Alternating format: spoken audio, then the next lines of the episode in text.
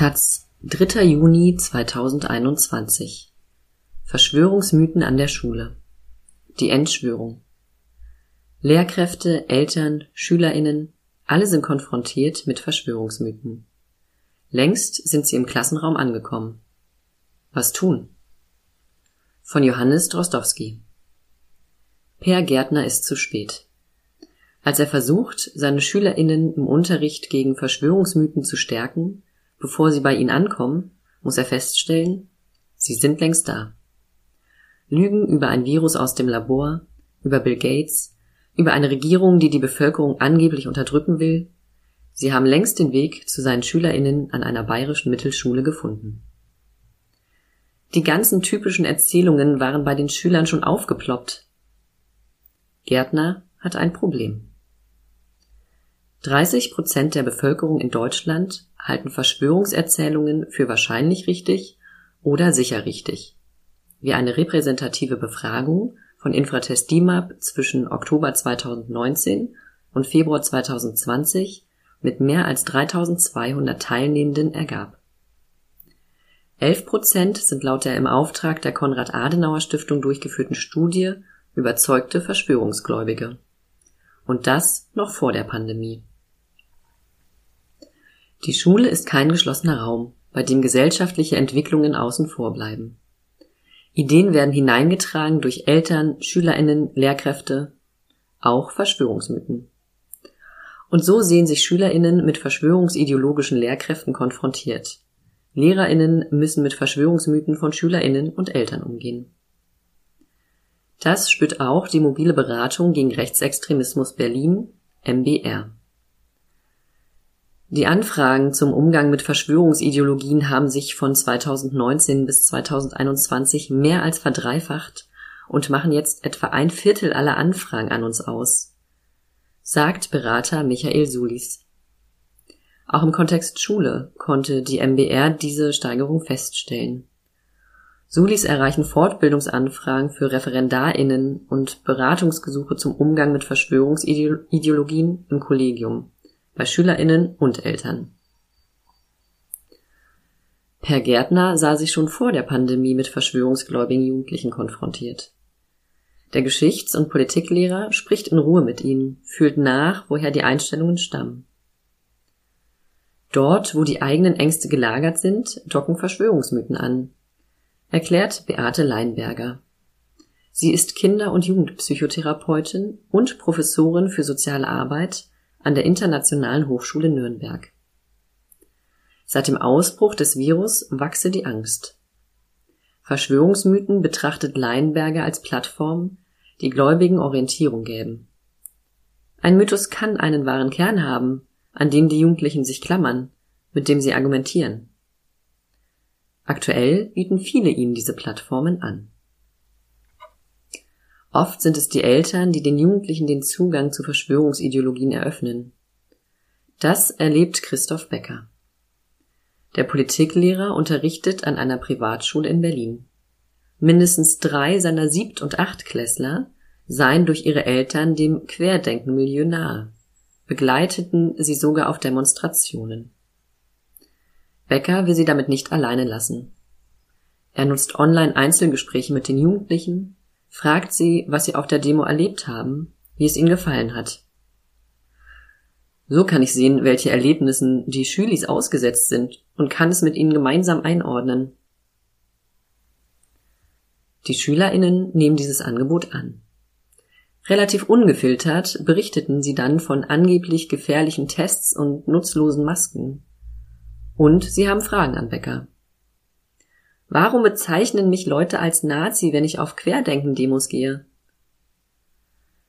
Becker spricht mit ihnen über die Symbole, die auf diesen De Demos regelmäßig gezeigt werden, über, über ihre antisemitische Bedeutung. Hast du solche Symbole schon mal auf den Demonstrationen gesehen?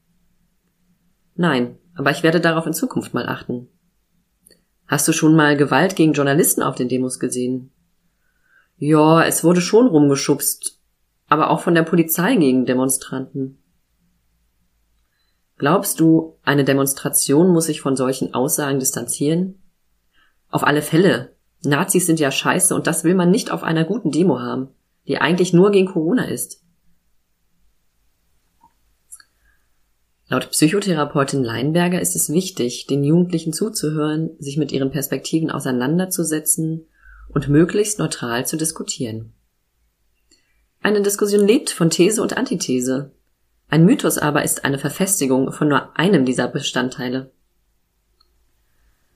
Die Diskussion als Ausweg aus einer Gedankensackgasse. SchülerInnen bloßzustellen sei jedoch nicht Sinn der Sache. Stattdessen müsse ein Raum für Ideen geöffnet werden, auch für die Ideen der anderen Schüler, sagt Leinberger.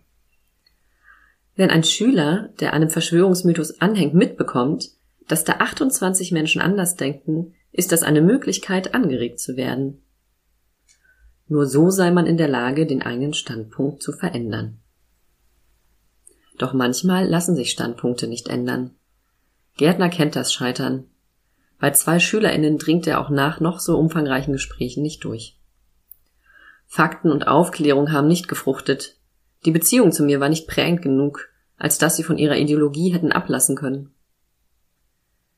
Er trifft mit den SchülerInnen eine Vereinbarung über Dinge, die in seinem Klassenraum nicht gesagt werden dürfen, zieht eine rote Linie. Was untergeht während der Pandemie, wenn Erwachsene übers Homeoffice streiten, über Impfreihenfolgen und geschlossene Restaurants, sind häufig die Belange von Kindern und Jugendlichen.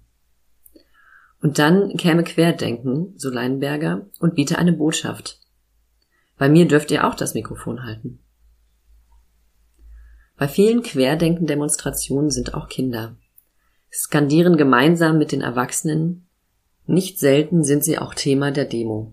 Etwa wenn erlogen wird, Kinder würden durch das Tragen von Masken sterben. Und auch auf der Bühne sind Kinder zu finden.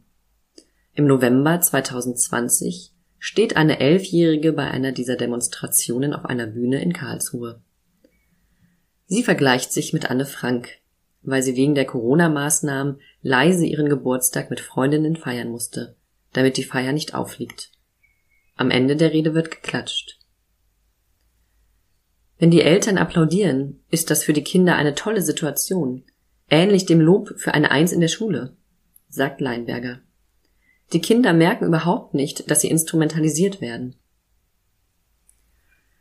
Dabei unterscheidet Leinberger zwischen Kindern bis zum Alter von etwa zwölf Jahren und Jugendlichen.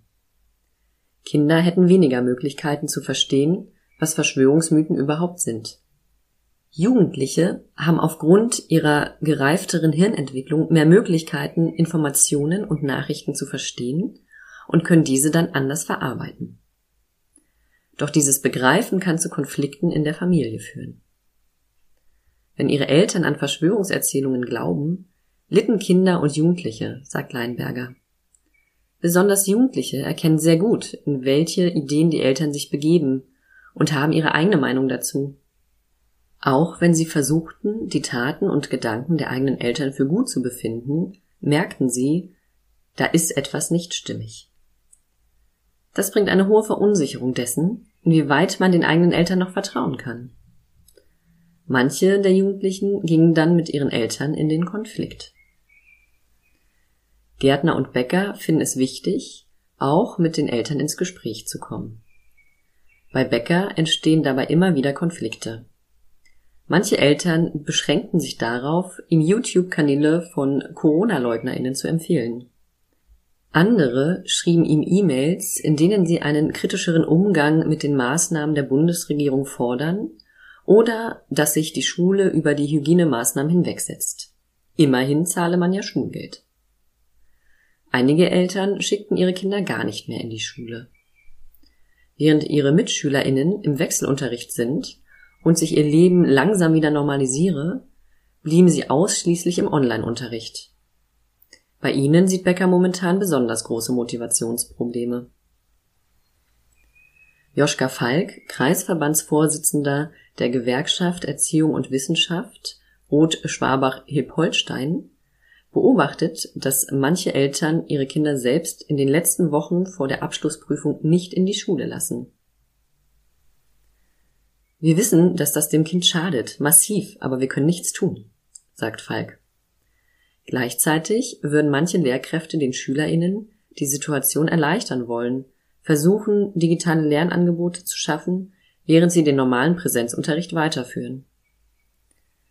Wir müssen akzeptieren, dass wir an diese Kinder nicht mehr rankommen, dass wir sie verlieren, oder wir müssen uns zerreißen. So Falk. Viele Lehrer machen das gerade. Sie leisten mehr, als sie können. Das wird nicht lange gut gehen. Die GEW frage derzeit regelmäßig, wie es den KollegInnen geht, versuche ein Stimmungsbild zu bekommen, auch zum Thema Burnout. Falk ist überzeugt, dass die Zeit zu Hause ohne den Klassenverbund bei den Jugendlichen Spuren hinterlassen wird, die über Lernlücken hinausgehen, weil sie zu Hause mit Meinungen bombardiert würden, dass alles erfunden sei, ohne Mitschüler und Lehrer, die regulierten. Und gleichzeitig, während sie zu Hause sitzen, findet in der Schule, in ihrer Peer Group, eine Realität statt, in der sie keine Rolle mehr spielen. Falk geht davon aus, die sozialen Auswirkungen der Pandemie auf die Schülerinnen noch ein ganzes Jahr lang zu spüren. Mindestens. Helfen könnte die soziale Arbeit und Vereine. Jugendliche, die nach außen gehen und sich von den Eltern ablösen, brauchen diesen Zwischenschritt, erklärt Leinberger. Doch wenn die Sportvereine, die Jugendclubs, die Schulen nicht oder nur phasenweise geöffnet sind, dröselt sich das Sicherheitsnetz der Regulation und der Geborgenheit auf. Wir bräuchten für jede Jahrgangsstufe mindestens eine pädagogische Fachkraft, die sofort verfügbar ist, wenn Verschwörungserzählungen oder rechte Ideologien im Unterricht aufkommen. Fordert deswegen die EW Falk. Eine Lehrkraft könne das bei 30 SchülerInnen pro Klasse nur bedingt leisten. Doch an bayerischen Mittelschulen haben wir in der Regel ein bis zwei Fachkräfte für 300 bis 400 Schüler. An der Freien Waldorfschule Schopfheim sind nicht die Jugendlichen das Problem. Im Frühjahr 2020 beginnt eine Gruppe von Menschen wöchentlich sogenannte Mahnwachen auf dem Marktplatz abzuhalten. Bald berichtet die Badische Zeitung darüber, welche Verschwörungserzählungen dort verbreitet werden und dass auch waldorfnahe Personen unter den OrganisatorInnen sind. Auch Freya Arnken bemerkt das. Sie ist Schülerin der Waldorfschule steckt gerade mitten in ihrer, in ihren Abiturprüfungen. Es seien teilweise Eltern bei den Mahnwachen gewesen, aber auch mindestens eine Lehrerin und eine Schulbegleiterin. Mitte Dezember 2020 schreibt letztere der Waldorfschule einen Brief. Darin vergleicht die Frau die Situation von Corona-LeugnerInnen mit der von jüdischen und homosexuellen Menschen im Nationalsozialismus. Und sie fordert die Schule auf, sich an ihre Seite zu stellen etwas gegen die sogenannte Hetze der Presse zu unternehmen, obwohl die Schule sich bereits öffentlich von der Mahnwache distanziert hat. Arnken geht der Brief zu weit. Die Formulierungen kommen vom rechten Rand. Es ist die Rhetorik, bei der ich dachte, das ist absolut nicht in Ordnung, egal was die Intentionen dahinter sind. Sie wendet sich an eine Lehrerin, bittet um Rat und wird darin bestärkt, selbst aktiv zu werden.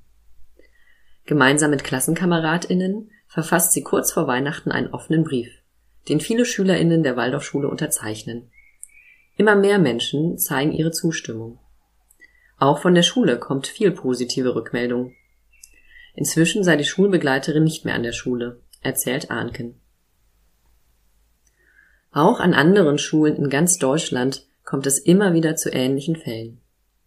In Berlin beschweren sich SchülerInnen eines Oberstufenzentrums über einen Berufsschullehrer, der auf YouTube Verschwörungsideologien verbreitet. Und laut ihnen auch im Unterricht. Erst als sie sich an den RBB wenden, der groß darüber berichtet, wird der Lehrer abgemahnt. Wenn LehrerInnen vor SchülerInnen verschwörungsideologische, rassistische oder antisemitische Äußerungen vertreten, ist das ein Grund einzuschreiten sagt auch Solis von der MBR. Es mache aber einen Unterschied, wer das tue. Der Raum Schule ist durch Hierarchien geprägt und die Handlungsmöglichkeiten von SchülerInnen, die allein schon durch die Noten von LehrerInnen abhängig sind, sind andere als die im Kollegium. Während Eltern und Kollegium sich auch an höhere Hierarchieebenen wenden können, sei das für SchülerInnen manchmal schwieriger. Vernetzung mit anderen SchülerInnen und LehrerInnen, denen sie vertrauen, sei aber eine gute Möglichkeit, mit dem Erlebnis umzugehen. Auch der Schritt an die Öffentlichkeit könne eine Möglichkeit sein. Ein Handeln wie das von Arnken und den SchülerInnen des Oberstufenzentrums zu fördern, auch das ist Aufgabe der Schulen. Einige Lehrkräfte bemühen sich deswegen eigenständig darum, in diesen Bereichen ausgebildet zu werden. So etwa Hanna Kempe, die gerade an einer Haupt- und Realschule in Niedersachsen ihr Referendariat macht. Bereits während ihres Geschichtsstudiums hat sie sich gezielt damit auseinandergesetzt, wie sie Rechtsextremismus und Fake News begegnen kann. Sie hat Vorträge besucht und Jugendlichen dazu einen Workshop in einer Gedenkstätte gegeben. Als Übung für sich selbst. Denn auch, wenn ich selbst weiß, wie ich mich stark gegen Verschwörungserzählungen positioniere, muss ich ja erst lernen, wie ich das auch Jugendlichen beibringe. Dennoch ist Kempe sich unsicher, wie gut sie im Ernstfall reagieren wird, wenn tatsächlich das erste Mal eine Schülerin vor ihr steht und Verschwörungsmythen vertritt. Wenn der Raum nicht ein vorbereiteter Workshop ist, sondern eine kleine Äußerung im Unterricht oder auf dem Pausenhof. Vielen Lehrkräften fehlt die Expertise im Umgang mit Verschwörungsgläubigen. Zwar gibt es viele Workshop-Angebote von Bildungsträgern und Beratungsstellen wie der MWR, die an manchen Schulen sogar jährlich Schulungen durchführt. Die Schulungen sind aber nicht auf den Themenbereich Verschwörungsideologien beschränkt, so Solis. Dafür ist der Themenbereich erst zu kurz im Fokus der Gesellschaft. Häufiger ging es bisher um Rechtsextremismus, Antisemitismus oder Rassismus. Und auch Beratungsstellen, die Workshops zu Verschwörungsideologien anbieten, haben zwei große Probleme. Zum einen kosten manche von ihnen Geld. Zum anderen braucht es jemand an der Schule, der den Workshop organisiert. Becker glaubt, dass manche KollegInnen so überlastet seien, dass sie sich darum im Moment nicht kümmern könnten. Jemand müsste uns den Workshop in die Schule tragen. Falk, Becker, Gärtner, Kempe Sie haben während ihres Studiums gelernt, mit rechtsextremen Äußerungen im Klassenzimmer umzugehen.